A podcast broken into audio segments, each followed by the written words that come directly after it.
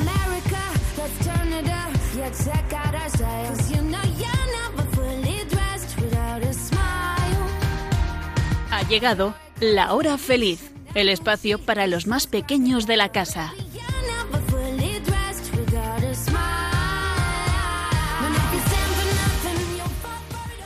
Muy buenas tardes, pequeños radioyentes de Radio María, la radio de nuestra mamá del cielo. ¿Estáis dispuestos a pasar 40 minutos acompañados de un grupo de niños y niñas que, como vosotros, quieren aprender más de Jesús, de los santos, de Mamá María? ¿Sí? Pues no vayáis lejos, quedaos aquí cerquita de nosotros porque aquí comienza la hora feliz. Soy Lourdes Antón y formo parte como catequista del Oratorio Manuel de la Parroquia de la Purificación de Nuestra Señora en San Fernando de Henares, en Madrid. Como todos sabéis, hace poquitos días hemos celebrado una gran fiesta. Seguro que ya sabéis de qué fiesta os hablo, ¿no? No, hombre, no, Eurovisión, no. Una pista va de personas extraordinarias, algo así como superhéroes, pero con unos poderes geniales. ¿Ya lo habéis adivinado? Pues claro, la fiesta de todos los santos. ¿Vosotros tenéis algún santo favorito? A mí me costaría elegir uno porque me dan una envidia. Ellos sí que sabían querer a Jesús, ¿verdad? Venga, al final del programa os voy a decir cuál es mi santo favorito. ¿Cómo? ¿Que todavía no tienes un santo favorito? Venga, no os preocupéis, porque hoy en la sección de Pequeños Grandes Santos, Iván Mena y un grupo de chicos estupendos nos van a hablar de un santo de nuestra diócesis, la diócesis de Alcalá de Henares, cuya fiesta celebramos estos días, San Diego de Alcalá. A lo mejor os sorprende tanto que empieza a ser vuestro santo favorito, pero si no, no os preocupéis. No salgáis corriendo en busca de un santo porque tenemos muchas cosas preparadas que tienen que ver con ellos. Por ejemplo, los santos son unos campeones de la oración. Si ya os he dicho yo que son como superhéroes. Y nosotros, que queremos ser como ellos, vamos a rezar un ratito en Talita Kumi con Laura García Sacristán, que viene acompañada de otro grupo de niños dispuestos a enseñarnos un montón de cosas sobre cómo podemos alabar a Jesús. ¿Os imagináis cómo es el corazón de un santo? Buah, yo me lo imagino mm, como muy grande, muy generoso, un corazón que se preocupa por los demás. Pues hoy Inés Blanco ha traído a una invitada muy especial que nos va a contar qué es lo que hace ella para ayudar a los demás. Creo que nos va a dar pistas para poder tener nosotros un corazón grande y generoso. Ya veréis ya. Y otra cosa muy importante, ¿de qué creéis que hablan los santos con sus amigos? Porque claro, de fútbol, nada, de ping-pong, pues yo creo que tampoco. Yo creo que los santos son un poco periodistas, sí, porque ellos se dedican constantemente a dar la buena noticia a los demás, la noticia de que conocen a Jesús. Y nuestro querido amigo Jesús Saz es un poco como ellos, porque le encanta traer buenas noticias y compartirlas con nosotros, ¿verdad? A ver qué nos cuenta hoy. Venga, para no aburriros más, la última característica que tenemos en común con los santos en este programa, vosotros y nosotros, es que nos hacemos muchas preguntas. Tenemos muchísimas dudas. Bueno, pues para eso, nuestro párroco, Javier Jouve, junto con nuestros pequeños amigos del oratorio, han venido hoy a explicarnos algunas de esas preguntas que tenéis. Venga, venga, no perdamos ni un minuto más y comencemos el programa de hoy. ¿Listos? Vamos allá, chicos.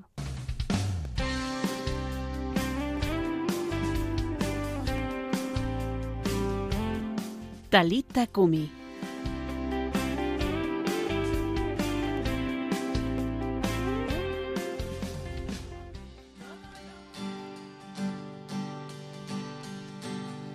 Cambiaré mi tristeza, cambiaré mi vergüenza, los entregaré por el gozo de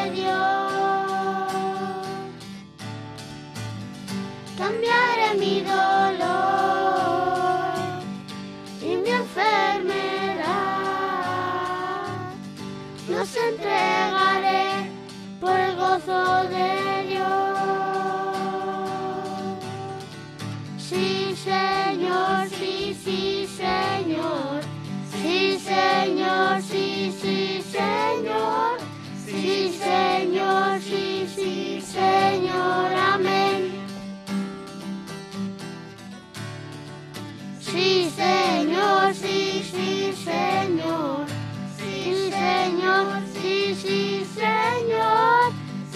Señor, sí, sí, Señor. Amén. Buenas tardes a todos chicos. Un saludo a todos los que nos estáis escuchando y a todos nuestros amigos que hoy nos acompañan en el estudio. ¿Qué tal estáis? Yo soy Laura García y os mando un abrazo muy fuerte. Hoy tengo aquí a mi lado a Iván Mena Hola chicos, ¿qué tal estáis? Y nos acompañan hoy en nuestro ratito de oración Nico, que tiene seis años, Hola. Javi, que tiene siete, Hola. Elena, que tiene ocho años, Hola. y Paquito, que también tiene ocho. ¿Qué tal estáis? Bueno, pero he dicho un ratito de oración, pero mejor dicho, un ratito de cómo era esa palabra, la que acabamos de cantar. Alabanza. Alabanza. Eso es. Entonces, ¿a qué hemos venido hoy? Pues alabar a Dios. Muy bien chicos, en nuestro anterior programa utilizamos objetos que nos van a ayudar a descubrir cualidades de Dios, para así decir alabanzas. ¿Os acordáis? ¿Os acordáis? Sí. A ver, ¿cuáles eran, por ejemplo? Pues un cojín de corazón, una, una vela y un paraguas. ¿Y qué significaba? ¿Os, os acordáis? Sí. A ver. Sí. Un cancionero. Y un cancionero. Hoy hemos traído un cancionero, ¿verdad? Sí. ¿Y qué, qué puede significar, Nico? Eh, alegría. Muy bien, muy bien. Y porque eh, un cancionero, al final, la música para Dios nos da alegría, ¿verdad? Representa la alegría de Dios. ¿Y qué más nos, mm, qué más cualidades de Dios aprendimos el otro día? Por hacer un repaso, Elena, ¿te acuerdas? Sí, el amor de Dios, que Dios es nuestra luz y que Dios nos protege. Muy bien, ole, pues ya está, ahí lo hemos resumido todo. Pues muy bien, chicos, porque, porque recordad que alabar a Dios es decirle cosas bonitas, es decirle piropos, como lanzarle besos. Pues entonces, ¿os parece chicos que cantemos una canción para alabar a Dios? Sí. Sí. Sí.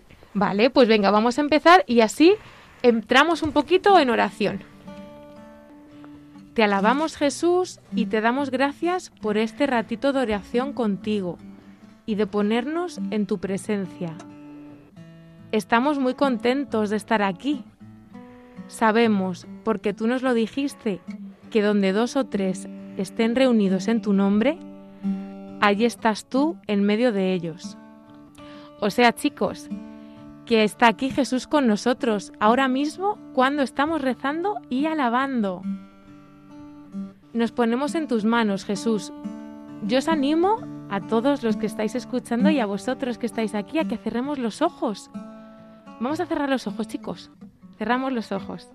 Y vamos a pensar justo cuando papá o mamá nos están abrazando fuerte, cuando más lo necesitas, cuando sientes cuando, cuando más te quieren y piensa que ahora mismo es cuando Jesús te está abrazando. Vamos a dejar que Él nos abrace y que transforme nuestro corazón poco a poco a través de su Espíritu Santo.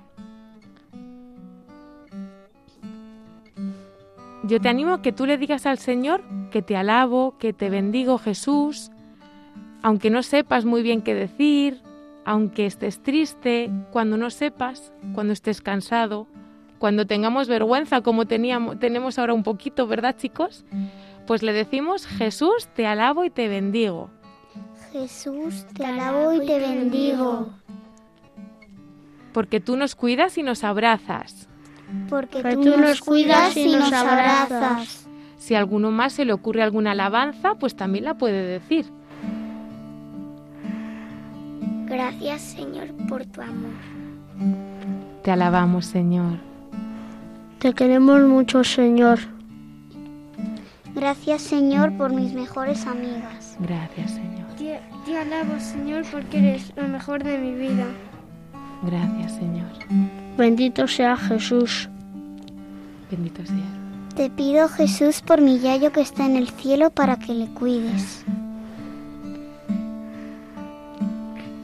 Te alabamos, Jesús. Tú vales mucho más que todo el oro. Tú eres el aire que respiro. Mi razón, lo primero, lo mejor que me ha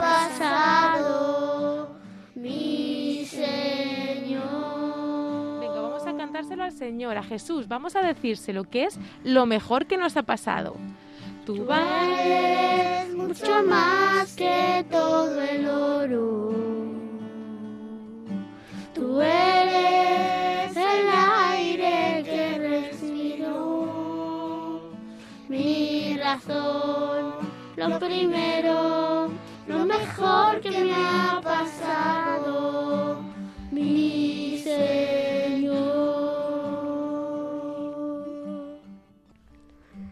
Te alabo y te bendigo, Señor, porque nos amas tal y como somos.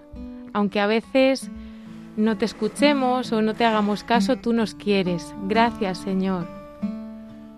Te alabo, Señor.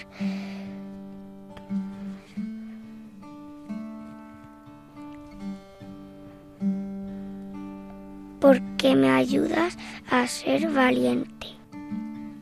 Te alabo, Señor, porque me quitas el miedo.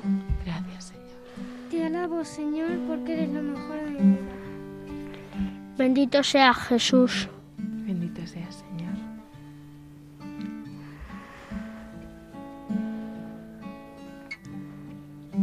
Te alabo con todo mi corazón. Te alabo con toda mi esperanza.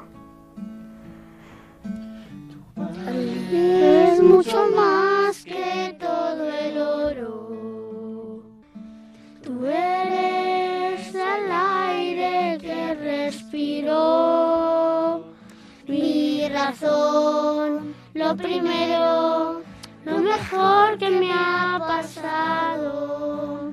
Mi Señor. Una vez más con fuerza, chicos. Tú eres mucho más que todo el oro. Tú eres el aire que respiro. Mi razón, lo primero, lo mejor que me ha pasado. Mi Señor. Bueno, pues vamos a dar muchas gracias a Jesús por este pedazo de ratito de oración. Así que muchas gracias. Bueno, vaya regalazo de oración. Estamos ya terminando este ratito, pero antes, a los que estáis en casa escuchándonos, queremos proponeros una cosa. Paquito, ¿nos lo cuentas tú? Os queremos animar a que durante este tiempo de Adviento que nos prepara para la Navidad, para el nacimiento de Jesús, hagáis una caja de oración con una caja de zapatos que podéis decorar con pinturas o forrándola. Sí, además cada día o cuando queramos escriba- escribamos en distintos papeles una acción de gracias. Por ejemplo, te doy gracias Señor por mis mejores amigas. Gracias Señor por tu amor. Te doy gracias por crearnos. Y una alabanza como por ejemplo, Bendito sea Jesús. Te alabo, Señor, porque eres lo mejor de mi vida. y una petición como por ejemplo, te doy gracias Señor por el mundo. No, una petición L en este. Ah, vale. A ver, por ejemplo, ¿cuál puede ser? Mm, Te pido Jesús por mi yayo que está en el cielo. Vale. A ver, ¿alguno más se le ocurre alguna petición? Venga, Javi. Te pido, Señor, por mi abuelo, abuelos y mi bisabuela Socorro. Perfecto. A ver, Paquito. Te pido, Jesús, por los niños que no te conocen. Te pido Señor que todos tengan un hogar. Jo, genial, chicos. Además, podemos hacerlo en casa, con vuestros hermanos. También podéis pedir ayuda a papá y a mamá. Recordad, una acción de gracias, una alabanza y una petición. Y nos despedimos ya con mucha alegría de haber compartido este ratito de alabanza con todos vosotros. Os mandamos un fuerte abrazo especialmente a los que nos estáis escuchando. Adiós.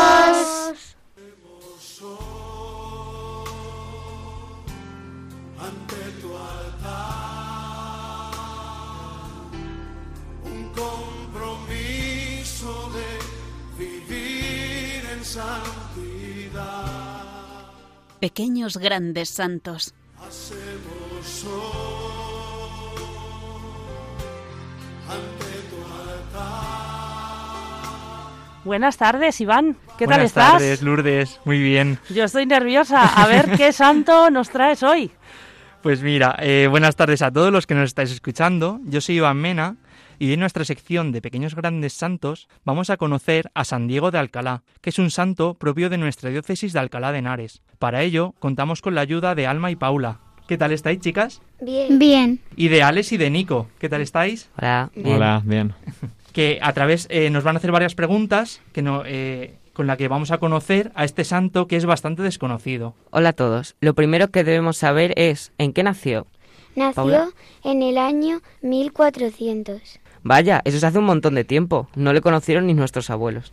¿Y dónde nació, Alma? Nació en San Nicolás del Puerto en Sevilla. Efectivamente, era andaluz y vivió durante el siglo XV. No sabemos mucho de su infancia, solo que venía de una familia humilde con muy poquito dinero, pero al mismo tiempo muy cristiana. ¿Sabéis por qué le llamaron Diego? Sí, le llamaron Diego porque ese nombre proviene del nombre del apóstol Santiago, que es el patrón de nuestro país, porque nos trajo la fe en Jesús. ¿Y entonces qué sabemos de él cuando ya dejó de ser un niño? Siendo muy niño, decidió ser ermitaño. ¿Y qué es para vosotras ser un ermitaño? Una persona que vive alejada de la gente. ¿Y fue ermitaño toda su vida? No, cada vez se iba haciendo más famoso en su pueblo y él no quería tanta atención, así que decidió hacerse frai- fraile franciscano. ¿Y qué es un fraile franciscano? Es una persona que ayuda a la gente pobre y enferma, viven sin nada material y entregados totalmente a Dios. Y una vez entró en la orden, ¿a dónde lo mandaron? A las Islas Canarias con la misión de ave- abagel- evangelizar a los que vivían allí. ¿Evangelizar? Eh, pero, ¿y qué es evangelizar? Enseñar la palabra de Dios. ¿Y ayer también fue muy conocido? Sí, de hecho fue nombrado el guardián y vicanario de la orden de en estas islas, a pesar de no tener muchos estudios. ¿Y luego a dónde fue? Fue a Roma porque habían hacían santo a San Bernardino de Siena, que era otro fraile franciscano muy famoso. ¿Y tardó mucho en volver a España? Estuvo tres meses porque hubo una gran epidemia entre los religiosos que habían ido do- allí y se encargó de dirigir el hospital improvisado en el convento de Arafeli. Eso es, estuvo cuidando de los enfermos hasta que le pidieron volver a España y le encomendaron ser portero de muchos conventos, un trabajo de mucha menos importancia que los que tuvo anteriormente. ¿Creéis que le molestó dejar de ser importante? No, porque era una persona buena. ¿Y sabéis dónde pasó sus últimos días? En el, con- en el convento de Santa María de Jesús de Alcalá de Henares. Y por último, ¿qué le pasó estando allí? Se puso muy malito por una enfermedad infecciosa y se murió el 13 de noviembre de 1463. Pues muchas gracias, chicas, por toda esta información. ¿Y tú, Nico, nos podrías decir algo más sobre este santo? Sí, pues ahora que lo dices Iván, hay una anécdota muy curiosa relacionada con el rey Felipe II. Verás, tanto él como su familia se trasladaron a vivir unos meses a Alcalá de Henares, porque era una de las ciudades más importantes del reino.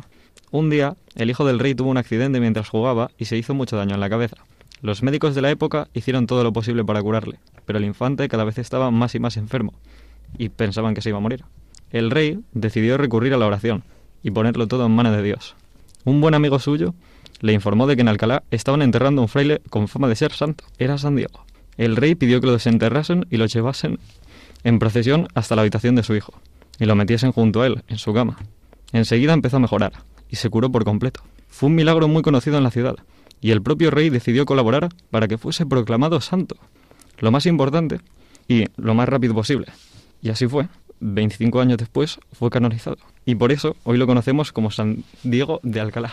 Pues qué anécdota tan interesante, Nico. Muchísimas gracias. Y para terminar, vamos a pasar a nuestro pequeño concurso de preguntas. Los que nos estáis escuchando des- desde casa también podéis participar. Primera pregunta. ¿Un ermitaño como fue San Diego es una persona que le cae mal a la gente y por eso se aparta de todos? No. No. Y la respuesta correcta es que no, un ermitaño es el que aun amando a los demás decide vivir apartado para poder experimentar aún más la cercanía de Dios. Segunda pregunta. ¿Perteneció San Diego a la orden de los dominicos? No. No. Y la respuesta correcta es que no. Muy bien, él perteneció a la orden de los franciscanos, fundada por San Francisco de Asís. Y última pregunta. Teniendo en cuenta la curación del Hijo del Rey, ¿eso significa que los santos pueden hacer milagros? Sí. Sí. Y la respuesta correcta es que sí, los santos, al estar tan unidos a Dios, colaboran con Él para poder obrar milagros. Espero que todos los que estéis en casa seáis tan buenos participantes como lo han sido hoy Alma y Paula. Muy bien, chicas. Y con esto concluimos la sección. Si queréis conocer la vida de algún santo, no dudéis en escribirnos a nuestro correo lahorafeliz14 arroba radiomaria.es y juntos aprenderemos más de aquellos que viviendo como Jesús hoy son ejemplo para nosotros. Damos las gracias también a Alex, a Nico, a Alma y a Paula por su ayuda. ayuda. Un, fuerte un fuerte abrazo muy fuerte en el Señor para todos. Adiós. Gabriel el ángel me saludó. Hola María, ¿qué tal estás? Yo aquí jugando y tú, yo aquí volando. ¿Y por qué? Bueno, y ahora en el estudio tenemos un montón de niños que vienen acompañados de nuestro párroco, Javier Jouve, el párroco de la Parroquia de la Purificación de Nuestra Señora. Buenas tardes, Javier. Hola Lourdes, buenas tardes, ¿qué tal? ¿Cómo estás? Muy bien, pero bueno, ¿y estos niños quiénes son? Cuéntanos. Bueno, pues sí, efectivamente, hoy estamos súper bien acompañados, ¿eh? nada menos que por dos parejas de hermanos de nuestro oratorio Emanuel, ¿eh? Dani y Celia Barrio. Buenas tardes chicos, ¿qué tal estáis? Buenas Bueno, tardes. buenas ¿Qué tal? Y Marc y Ana San Martí, ¿qué tal? Hola. ¿Qué tal? Estamos aquí, vamos, con unos acompañantes de excepción, ¿eh? dispuestos como los martes de emisión de este programa a compartir con vosotros pues las preguntas que estos chicos hoy han preparado, que ojo con las preguntas que vienen hoy, ¿eh? ojo, porque sé que tenéis unas preguntas muy buenas, ¿verdad? Sí. Sí. Sí. Bueno, bueno, y a alguno yo creo que le daba un poco de vergü- vergüencilla venir a la radio por aquello de que hay, que si me van a escuchar, pero no pasa nada, ¿no? Ya se nos ha pasado el corte, ¿no? Aquí, aquí estamos como en casa, ¿no? Más o menos, más o menos. Así, bueno, así. bueno, así. bueno. muy bien. Bueno, pues venga, a ver, ¿cuáles son esas preguntas que habéis traído? ¿Quién de vosotros quiere hacer una? A ver, venga, Yo. venga, pues Dani, a ver, ¿cuál es la pregunta que, que ¿Por nos has traído? ¿Hiciste cura? ¿Por qué me hice cura? Bueno, pues oye, esa pregunta se responde muy fácil, ¿eh? porque así lo quiso Dios. Así de sencillo, ¿eh? porque ser sacerdote no es algo que yo decido porque yo quiero y ya está, ¿eh?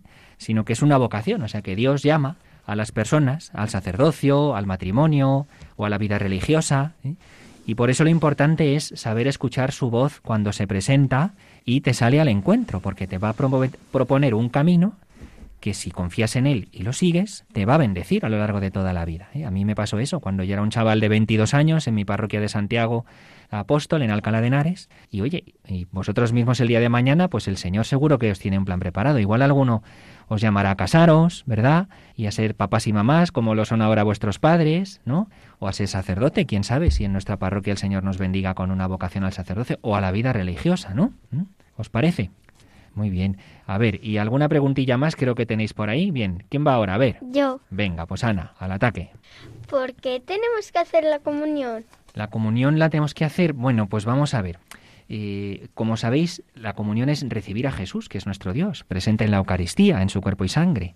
Por tanto, hacer la comunión no es tanto que tengamos que hacerla, ¿eh? sino que es el encuentro más cercano, más íntimo, más fuerte, más profundo que podemos nunca los seres humanos llegar a tener con Dios en esta vida. ¿eh? Y por eso el Señor nos lo dejó como un mandato, es verdad, que os acordáis cuando en la, en la misa el sacerdote siempre dice, haced esto en memoria mía, os acordáis, ¿no?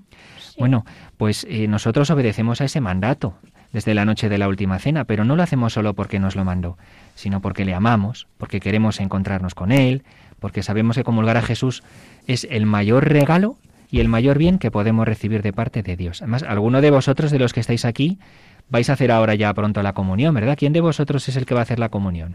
Yo. Dani y Ana Yo. y Marc también. Y Celia ya la hiciste, ¿verdad? Porque tú ya eres Sí, un yo poquito más mayor, claro, fenomenal. Muy bien.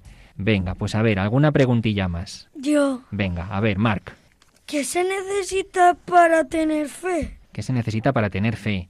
Pues yo lo que creo que conviene es que los mayores escuchen este programa, ¿eh? porque vaya preguntas que hacéis los niños. Pues digamos que no es que se necesite nada que nosotros tengamos que hacer, ¿eh? porque la fe es un don que nos concede Dios y ya lo hemos recibido desde que nos bautizaron. Es un regalo que viene de Dios para que podamos responderle a Él, que nos ha dado primero todo su amor y se nos ha dado a conocer. ¿eh? La fe, digamos que no es una cosa, ¿eh? la fe es una relación personal con Dios. Así la explicaba el Papa Benedicto. Dios nos habla, se nos da a conocer, nos sale al encuentro y nosotros hemos de responderle. Podríamos decir que lo que se necesita, no para tener fe, sino para cuidarla, es pedir esa fe, pedir tener esa relación con Dios, como vosotros la tenéis con vuestros papás, con vuestros amigos o entre vosotros que sois hermanos, ¿eh? y pedirle a Dios que cada día nos ayude a creer, a confiar en Él, a dejarle pasar a nuestro corazón. ¿eh? Y luego mirar, sobre todo tenemos tres grandes ayudas que Dios nos ha dado para que esta relación personal con Él la cuidemos. La confesión de los pecados, la Eucaristía y la oración personal. ¿eh? Cuanto más cuidemos estas tres cosas, mejor viviremos nuestra fe. Y por eso las estáis aprendiendo vosotros en catequesis. Muy bien. Y nos debe de faltar una última pregunta, ¿verdad? Sí, la mía. Venga, muy bien, Celia, pues al ataque. Vamos allá con la última pregunta. ¿Por qué Dios ha permitido la pandemia? Bueno, pues una pregunta muy, muy profunda, ¿verdad? Y, y que no es sencilla de contestar, que requeriría un poquito más de tiempo. Es una gran pregunta y de toda actualidad. Pues a ver, rápidamente digamos que no es que Dios haya permitido la pandemia, porque Dios no la quiere. ¿eh? Dios nunca quiere que nos pasen cosas malas. Dios solamente desea nuestro bien. Las cosas que nos pasan que son malas nunca son responsabilidad de Dios. El causante del mal que hay en el mundo no es Dios, ¿eh? es el demonio o también somos nosotros los hombres cuando nos dejamos llevar por él y hacemos cosas malas, porque todos, ¿verdad? Y a vosotros también, en vuestra vida de niños os pasa que cuando hacemos aposta una cosa que está mal, lo sabemos, ¿a que sí? Claro, pues eso nos ocurre a todos y a los mayores también, ¿no? O a veces son fallos de la naturaleza, que también está herida por ese pecado y ese mal que ha introducido el demonio en el mundo. Son situaciones que por desgracia de pronto pueden venir. ¿eh? Dios lo que hace es, cuando nos pasan cosas malas, venir a luchar en nuestro favor para ayudarnos. ¿eh? Y así está haciendo. Está ayudándonos a sobrellevar la pandemia, a poder mantener la esperanza, dando fuerzas y sabiduría a los médicos, a los investigadores para encontrar las vacunas, y aquellos que no han podido curarse, ha estado con ellos hasta el último momento y los quiere acoger a todos en el cielo ¿eh? y consolar a todos los que tan mal lo están pasando y están sufriendo a causa de la pandemia. Pero, sobre todo, que Dios es bueno, ¿eh? siempre quiere cuidarnos y ayudarnos. Y cuando lo pasamos mal, nos quiere proteger. Siempre decimos, porque así es, y lo creemos, que Jesús es nuestro Salvador. Muy bien, pues yo por mi parte hoy no tengo más preguntas que, que tengamos que responder, ¿no? Eh, aquí lo vamos a dejar por hoy, ¿no? Muchas gracias chicos, Marc, Ana, muchas gracias, ¿eh? Celia, Dani, muchas gracias. De nada. De nada. Igualmente. Muchas gracias. Y- Gracias. Y, a todos los oyentes y, que estáis en casa, pues recordaros que podéis enviar vuestras preguntas al email del programa, lahorafeliz14 arroba radiomaria.es.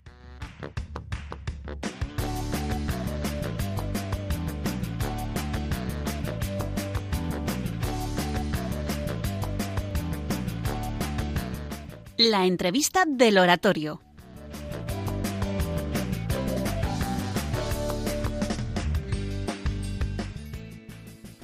Buenas tardes, Inés. ¿Qué tal estás? Hola, muy bien. Bueno, qué bien acompañada te veo hoy. Sí, sí, vamos. ¿Sí? Hoy en nuestra sección tenemos con nosotros a Rosy, una de las voluntarias en Cáritas de la Parroquia de la Purificación de Nuestra Señora de San Fernando de Henares, que nos va a contar un poquito su experiencia allí en Cáritas. Tenemos también a Sofía y Elena, dos niñas que nos van a echar una mano con esta súper entrevista. Yo soy Inés y también soy catequista de, de esta parroquia. Falta con nosotros Miri, que la mandamos un súper abrazo. Adelante, chicas, podemos empezar. Hola Rosy, sabemos que eres voluntaria en Cáritas. ¿Podrías explicarnos qué es y qué es lo que hacéis? Porque seguro que muchos de los niños que nos escuchan no lo saben y seguro que es súper interesante. Hola, bueno, bueno, pues eh, os voy a, eh, de alguna forma para que lo entendáis. Pues es una, eh, Caritas es una institución de la Iglesia católica y se ocupa, bueno, pues de acoger a las personas más necesitadas. Eh, lo que hacemos, bueno, pues nosotros en particular en la parroquia, es, par- es eh, Caritas Parroquial, pues eh, tenemos el equipo de voluntarios que junto a nuestro párroco Javi, Javier Jove, pues que siempre nos apoya, pues es también y que también es voluntario, pues es atender a las familias que nos piden ayuda, tanto con alimentos, pues como con medicinas, ayudas para el transporte y demás necesidades. ¿Y qué es lo que te, y qué es lo que te hizo empezar en esta labor tan bonita de ayudar a los demás? Pues mirad, yo siempre he tenido la inquietud de, de ayudar a los demás, pero fue Juan, un sacerdote que estuvo en esta parroquia hace ya muchos años, quien me animó a ser voluntaria. ¿Llevas mucho tiempo? Pues sí, llevo pues casi 30 años. y, pero bueno, yo sigo con las mismas ganas de, de ayudar. ¿Y los niños también podemos ayudar o solamente pueden ayudar los mayores?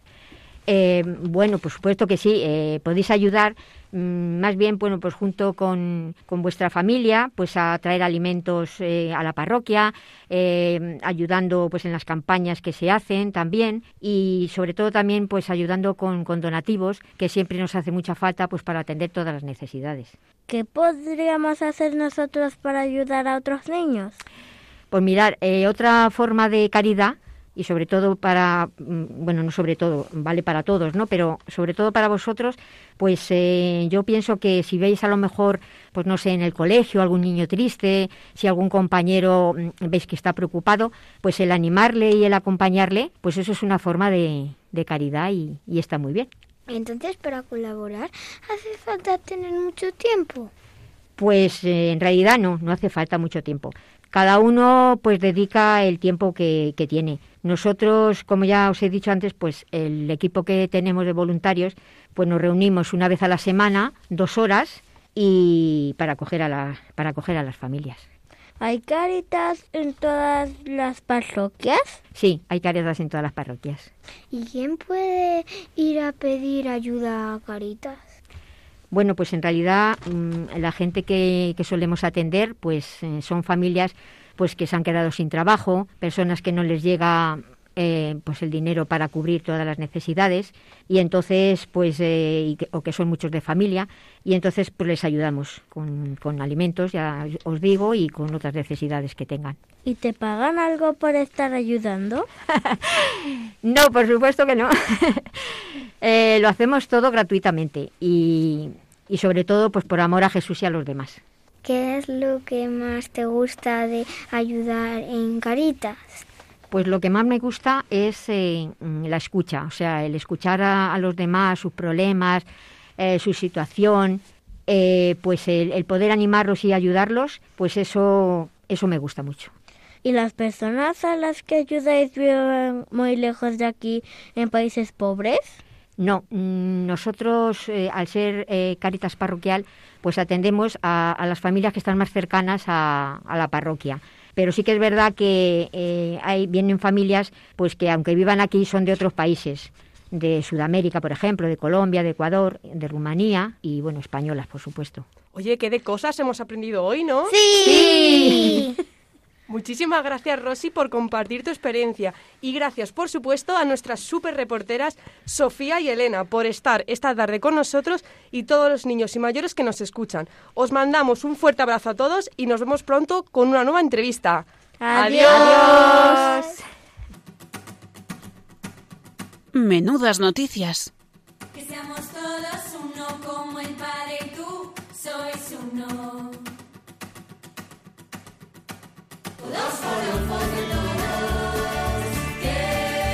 Hola, muy buenas tardes a todos, queridos oyentes, queridos niños, queridas familias. Es un placer saludaros de nuevo.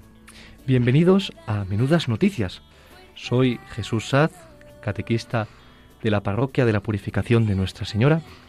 Y en esta ocasión estoy acompañado de Catalina, que es una chica de nuestra parroquia que pertenece al grupo de poscomunión, de aquellos niños que ya han hecho la comunión y han recibido a Jesús. Muy buenas, Catalina. ¿Qué tal estás? ¿Preparada? Hola Jesús y hola a todos los que nos estáis escuchando a través de Radio María. Estoy lista, preparada y con muchas ganas de empezar. Estupendo entonces. Pues, sin más esperas, comenzamos ya la sección en la que os contaremos todas aquellas noticias que no os podéis perder. Así que comenzamos Menudas noticias. Os recordamos que en esta sección os informaremos de todas las últimas noticias de la Iglesia que no os podéis perder, ¿verdad, Catalina? Así es, y hoy os traemos una noticia que os va a dejar con la boca abierta. Sin duda, la noticia de hoy es todo un bombazo. Así que abrid bien los oídos que comenzamos. Vamos a por ello. Atentos a la noticia. El Papa Francisco ha anunciado que la Iglesia va a tener un nuevo beato. Catalina y todos los que nos escucháis, ¿sabéis lo que es un beato? Uf, Jesús, menudas preguntas difíciles haces. ¿Un bea qué? Es difícil, sí. Un beato. Mirad, la Iglesia, antes de nombrar un nuevo santo, lo que hace es, en primer lugar, nombrarlo beato. Los santos son aquellas personas que han sido amigos de Jesús, que la Iglesia nos propone como un modelo a seguir en nuestras vidas, y que ya están en el cielo. Pues bien, por decirlo de alguna manera, un beato es el paso previo para ser nombrado santo. Vale, vale, bien. Ya me hago una idea. Y seguro que los que nos están oyendo también. Genial, qué chicos más listos tenemos. Pues, como os contábamos, el Papa acaba de anunciar que va a ser nombrado un nuevo beato, el Papa Juan Pablo I. ¿Sabes quién es, Catalina? Mm, pues me suena Juan Pablo II, pero Juan Pablo I no. Muy bien, pues mira, Juan Pablo I fue el Papa anterior a Juan Pablo II. Es más, este último eligió su nombre de Juan Pablo I por su predecesor, por Juan Pablo I. Anda, que... ¡Qué guay! Sí, pues mira, el Papa Juan Pablo I se le recuerda con cariño como el Papa de la Sonrisa. Su lema como Papa fue la palabra humildad, que reflejaba su manera de ser y la forma de ser de todo cristiano, que es la de acercarnos a Dios con toda la confianza. Me voy a hacer el fan de Juan Pablo I. Me gusta lo que me estás contando. Muy bien, Catalina, me alegro mucho. Pero, pero, sucedió que Juan Pablo I solo pudo ser papa muy poco tiempo, porque a los 33 días de ser nombrado papa falleció. Por eso Juan Pablo II tomó su mismo nombre. ¡Hala, qué, po- qué poco tiempo, ¿no? Sí, muy poco. Ha sido el papa que menos tiempo ha estado en los tres últimos siglos.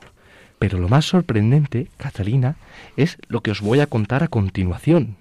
¿Qué pasa, Jesús? Atentos todos, escuchadme porque aún hoy, en pleno siglo XXI, siguen existiendo los milagros. ¿De verdad? Y ahí es, sí, mirad, la Iglesia, antes de nombrar un nuevo santo o beato, tiene que reconocer que por su intercesión, es decir, por su ayuda, Dios ha hecho, ha obrado un milagro. ¿Y qué ha sucedido con Juan Pablo I? Ahí, ahí es a donde yo quería llegar. Pues bien, la protagonista de esta his- historia es una niña argentina de 11 años, Candela Giarda, enferma de una grave forma de en- encefalopatía, de una enfermedad en el cerebro, para que los médicos ya no tenían esperanzas de curación. La pequeña sufría numerosas crisis epilépticas diarias, por lo que se encontraba ingresada en un centro médico. Una noche, los médicos dijeron a su madre, no podemos hacer nada más por ella. Candela se muere esta noche. En ese momento, su madre decidió pasar por la iglesia que estaba junto al hospital y habló con el sacerdote, quien tomó la iniciativa de invocar al Papa Juan Pablo I pidiendo su curación. Afortunadamente, el desenlace fatal nunca llegó. Unas horas después de invocar a Juan Pablo I, la niña empezó a evolucionar de manera favorable. Los médicos, las enfermeras y el personal de salud no podían explicarse lo que estaba sucediendo en ese momento. En menos de 24 horas después de aquella noche, Candela, milagrosamente, sin explicación por parte de los médicos, se curó. ¡Wow, Jesús! ¡Qué pasada! Es increíble. Lo es, Catalina, lo es. Los milagros existen. Así que, desde aquí, damos gracias a Dios por el milagro de Candela y por el nuevo beato Juan Pablo I que la Iglesia nos regala. Sin duda, damos muchas gracias a Dios. Y con esta espectacular noticia nos despedimos por hoy. Esperemos que os haya gustado tanto como a nosotros. Ha sido un placer, queridas familias. Nosotros nos despedimos por hoy. Un saludo muy grande. Un saludo fuerte para todos. Nos vemos en el siguiente programa. Adiós.